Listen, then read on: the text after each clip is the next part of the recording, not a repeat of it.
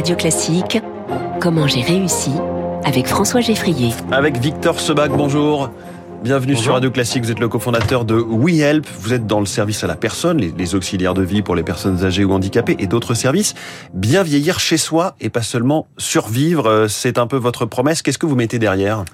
Ce qu'on met derrière, c'est euh, tout un tas de services qui vont au-delà de l'aide humaine qui est apportée par l'auxiliaire de vie, qui reste pour autant la base, aider la personne âgée à réaliser ses gestes du quotidien qu'elle ne peut plus faire seule. Ça commence par des courses, un peu de ménage, mais ça peut aller, euh, voilà, euh, de la stimulation cognitive, des sorties, de la garde de nuit. Et en fait, à ça, on vient associer un certain nombre de services complémentaires.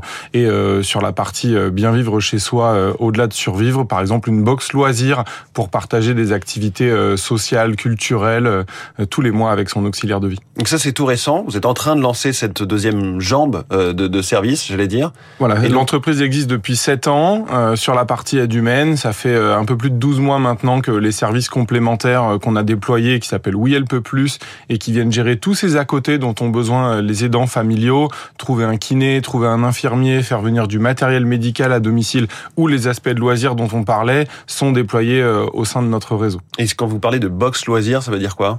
C'est-à-dire que tous les mois, il y a euh, des activités, euh, par exemple de cuisine à faire avec l'auxiliaire de vie qui sont présents dans cette box, un jeu de société, une activité euh, plus culturelle et l'abonnement à Familéo, qui est une start-up que je vous invite à découvrir. Et ça, c'est un vrai manque ou quelque chose qui existe nettement moins dans le service à la personne traditionnelle, auxiliaire de vie pour les personnes âgées? C'est un vrai manque. Aujourd'hui, il y a déjà beaucoup d'insatisfaction dans le secteur quant à la base du service, à l'aide humaine. Donc, a fortiori, il y a beaucoup de manque sur les services euh, annexes et WeHelp est la première entreprise, au-delà d'un service de qualité sur euh, les gestes du quotidien avec les auxiliaires de vie, à proposer tous ces services annexes qui soulagent les aidants familiaux euh, qui sont dépassés par par tout ce qu'il faut faire pour leurs proches. Et j'imagine que ça peut même redonner un peu d'attrait au métier euh, d'auxiliaire de vie. On sait qu'il est extrêmement en tension. Hein. Vous avez galéré pour embaucher, on peut le dire.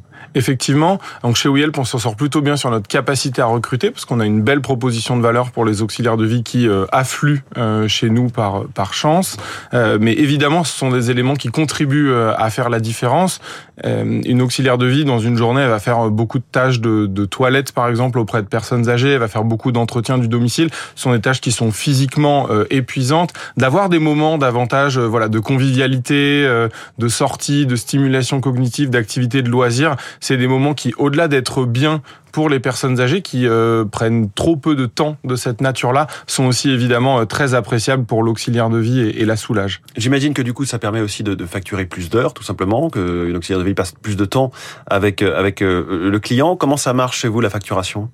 Oui, donc effectivement, ce sont des heures euh, additionnelles au-delà des essentiels qui sont euh, en général la base des accompagnements avec euh, cette aide à la toilette, l'habillage, les courses, le ménage, les repas. Ces activités de, de, loisirs sont des heures supplémentaires qui augmentent donc la rémunération des auxiliaires de vie et évidemment le développement de, de l'entreprise. La rémunération, le, la facturation aujourd'hui, elle se fait à l'heure d'intervention pour pour la personne âgée de façon un, assez transparente. Un abonnement, un package. Donc il y a une récurrence dans le service, dans le sens où quand on accompagne quelqu'un, on définit un plan d'accompagnement à la semaine. Vous avez besoin de, euh, on considère ensemble que euh, on va mettre en place un service avec tant d'heures de course, tant d'heures de ménage, et ensuite ça c'est pérenne dans le temps.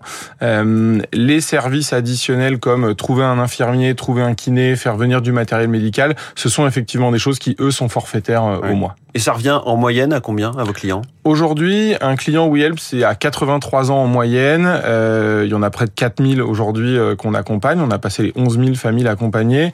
Et on les accompagne en moyenne euh, 11 heures par semaine euh, pour euh, les services que j'ai que j'ai précédemment mmh. précédemment cités. Et pour 11 heures par semaine, ça représente 1000 euros par mois. Mais sur ces 1000 euros, il y a beaucoup de financement public. Il y a 400 euros d'APA, c'est l'allocation de référence pour les personnes âgées. Et ensuite, 50% de crédit d'impôt. Allocation de perte d'autonomie, hein, c'est ça euh, Oui, c'est ça. Ouais.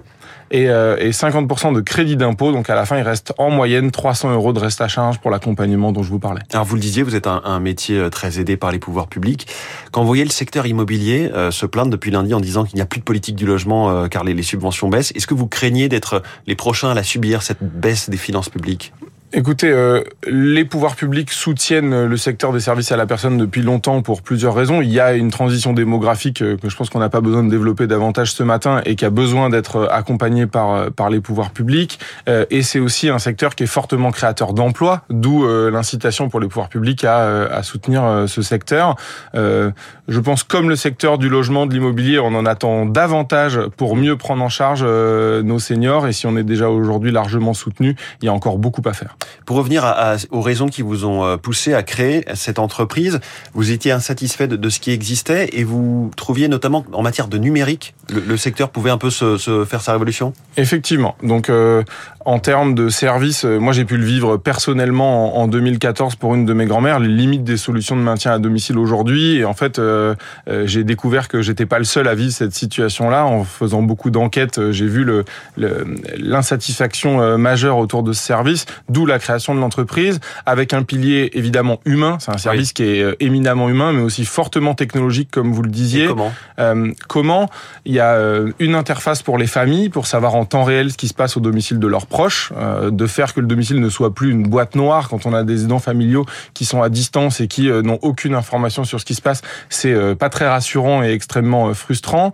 Plus digital pour l'auxiliaire de vie, pour mieux gérer son quotidien, pour optimiser ses déplacements au domicile des personnes âgées et enfin et surtout euh, très technologique en interne pour gérer euh, des milliers, des dizaines de milliers d'interventions tous les jours dans des milliers de domiciles différents. Il faut évidemment une solution technologique qui est, euh, qui est robuste.